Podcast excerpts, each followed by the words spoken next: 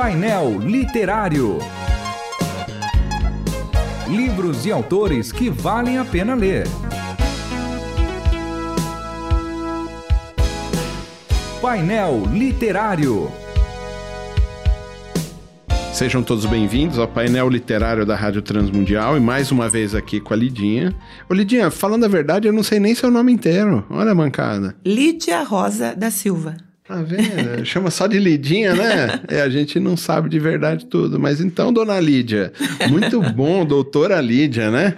Aqui junto. Ah, Lidinha, tá bom.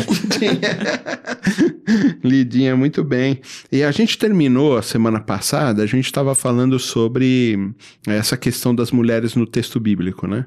De como Jesus é, dá dignidade no meio de uma sociedade onde ela é indigna vista como indigna, né? Que só tem um tipo de função, procriar e cuidar da casa, uhum. né? E cuidar dos filhos. E mesmo assim, quem tem toda a dignidade é sempre o homem, né? Nesse, nesse tipo de sociedade. Jesus vem e dá toda a dignidade para as mulheres. É, são elas que fazem o ministério dele grande, toda a dignidade que ele dá para as mulheres que se converteram ali aos pés uhum. dele, para a própria mãe, que ele traz toda a dignidade também para ela. E depois você lembrava na semana passada que quando Jesus ressuscitou, elas, as mulheres que foram ao túmulo dele, que tiveram a primeira informação de que Jesus ressuscitou. É quer dizer, me parece que isso realmente é uma visão assim de trazer muita dignidade, o texto bíblico trazendo muita dignidade. Até porque mulheres. na época o testemunho de uma mulher nem era considerado. Então Jesus meio que aposta todo o ministério, todo a, o futuro do evangelho, dando é, colocando como testemunhas oculares do, uhum. da ressurreição mulheres, cuja cujo testemunho naquela época nem era considerado. É muito legal é. isso, né? Agora, a, a Jen, aqui a autora do livro Feminilidade Distorcida, ela fala sobre cinco é, é, tendências culturais, né?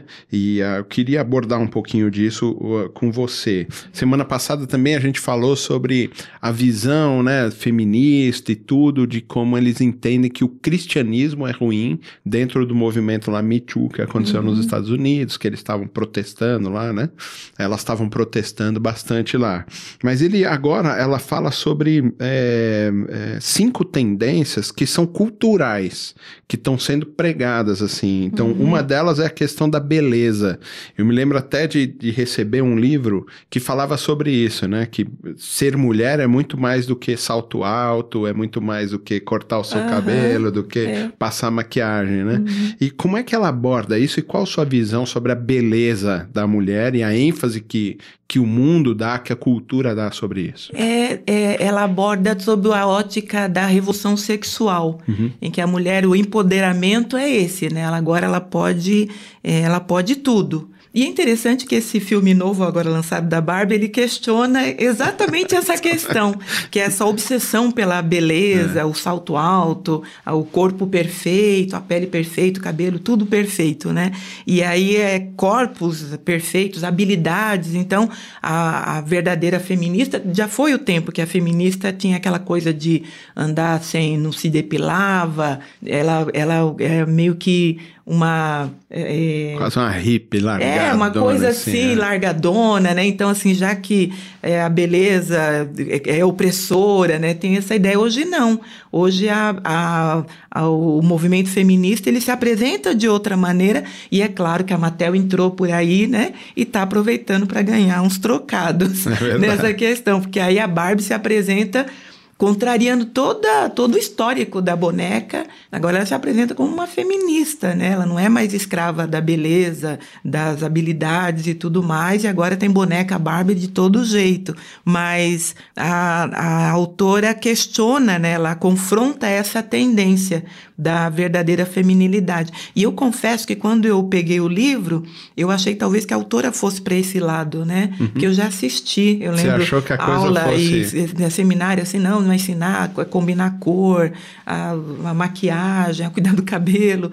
Não que essas coisas não, ser, não tenham o seu, o seu lugar na vida de uma mulher, mas é muito mais do que isso. É muito mais do que isso. Então ela questiona essa, essa questão dessa obsessão por corpos perfeitos. E hoje a gente vê a época da, das redes sociais, é, as mulheres são bombardeadas o tempo todo com essa ditadura Mas- da mas- beleza. Mas você sabe que eu tenho visto assim coisas muito legais assim, por exemplo, você tem hoje em propagandas, você tem uma boa parte de pessoas negras, de Ah, é pessoas verdade. que, que são gordas até, Uhum. entendeu? E que se você pensar 20, 30 anos atrás, não ia ter. Ia ter um monte de branquinho falando da Doriana, entendeu? E que de repente agora tá trazendo uma coisa, né? Eu acho que ainda tem alguns extremos, mas que vai trazer algum equilíbrio. Depois todo mundo vai entender é, como deveria ser. Mas você vê que já não tem mais esse negócio muito dos corpos. Eu acho que ainda tem, e tem Ainda muito. tem bastante, mas eu Muito. acho que hoje se começa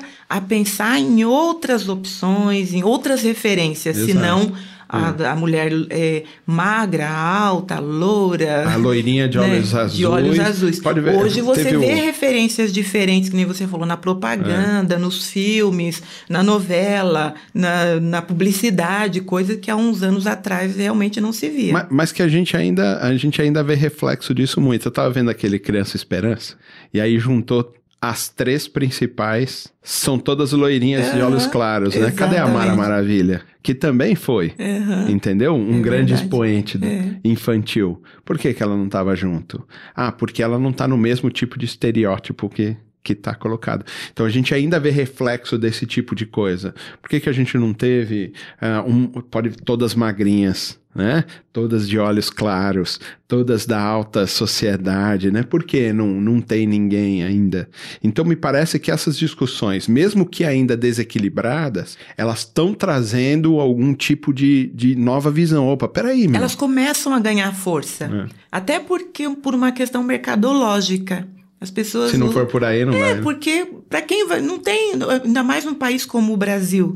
Não tem só mulheres magras, loiras, né, de olhos claros. A, a- a maioria, contrário. a maioria é negro, mulata, é, mestiços. Então, a indústria descobriu uma, um- uma grande fatia aí que não estava sendo atendida. Magrinhos, compridas, Exatamente. é, gordinhas, é, o que for, né? Exatamente. A, a gente está começando a entender isso, talvez, ou é só uma, um, como você falou, a Mattel aproveitou para fazer? Será que é só um veio comercial? Eu acho ou que será é um que vai veio, trazer? eu acho que envolve o veio comercial, mas eu acho que é uma tendência que vai crescer, está crescendo, porque o público responde a isso. As meninas começam a se ver, a ver uma referência na, na propaganda, na novela, na, é, que há um tempo atrás, quando eu era criança, não, não, não se tinha nenhuma referência. Hoje já se tem. Né? Mesmo o filme da Barbie, que a boneca principal é loira, alta, magra, olhos claros. Mas aí eles apresentam já há algum tempo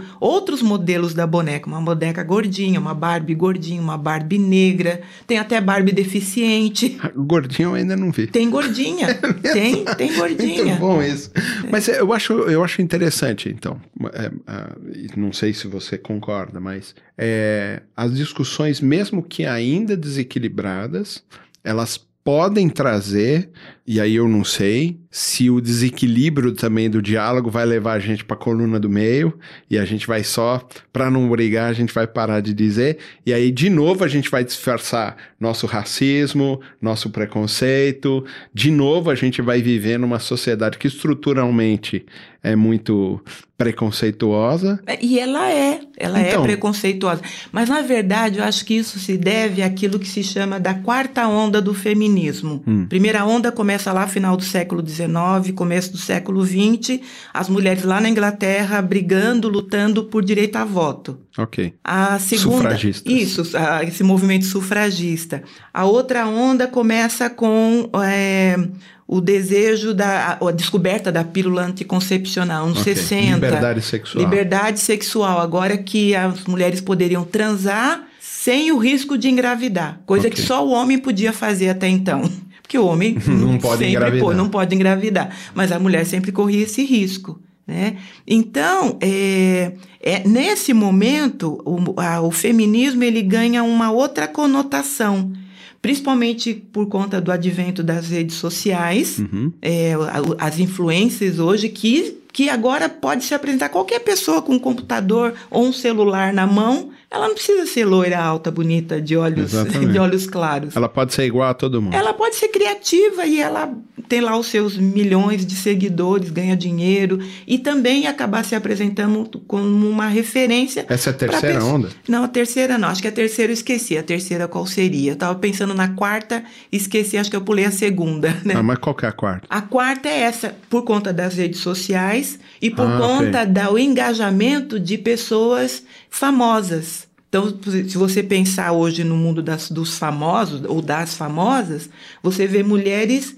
que são é, referência e elas colocam a sua, a, a sua influência a favor do movimento feminista. Só que agora ampliado, porque não tem a ver só com defender o direito das mulheres, tem a ver com defender as causas LGBTQIA, tem a ver com defender as causas é, com pessoas deficientes, é, as minorias de maneira geral. As minorias, então, agora são uma pauta do movimento feminista, o que não era um tempo atrás. E isso traz uma cara nova para o movimento feminista. Então, aquele que é, na virada desse último século aí, né, para o século XXI, chegaram a decretar quase que a morte do feminismo, né? Mas ele ressurge. Aí você vê ícones da música pop, uhum, uhum. Do, da música funk, tem vários, não vou citar aqui nomes, mas várias representantes que se manifestam e se apresentam como feministas. Então o movimento ganhou força, mas com essa cara nova. Que aí essa questão e a, essa primeira tendência que a autora fala no livro, ela é questionada também. Aí é claro que a, a abordagem da autora é o questionamento vem por parte da revelação da palavra. Sim. Né? Viu como é? a gente gosta de falar bastante, né, Lidinha? É. E a gente aproveita bastante o tema do livro para é. poder discutir um assunto que é tão importante. É então a gente se vê de novo a semana que vem. Você ouviu Painel Literário. Produção e apresentação: João Paulo Gouveia. Realização: Transmundial.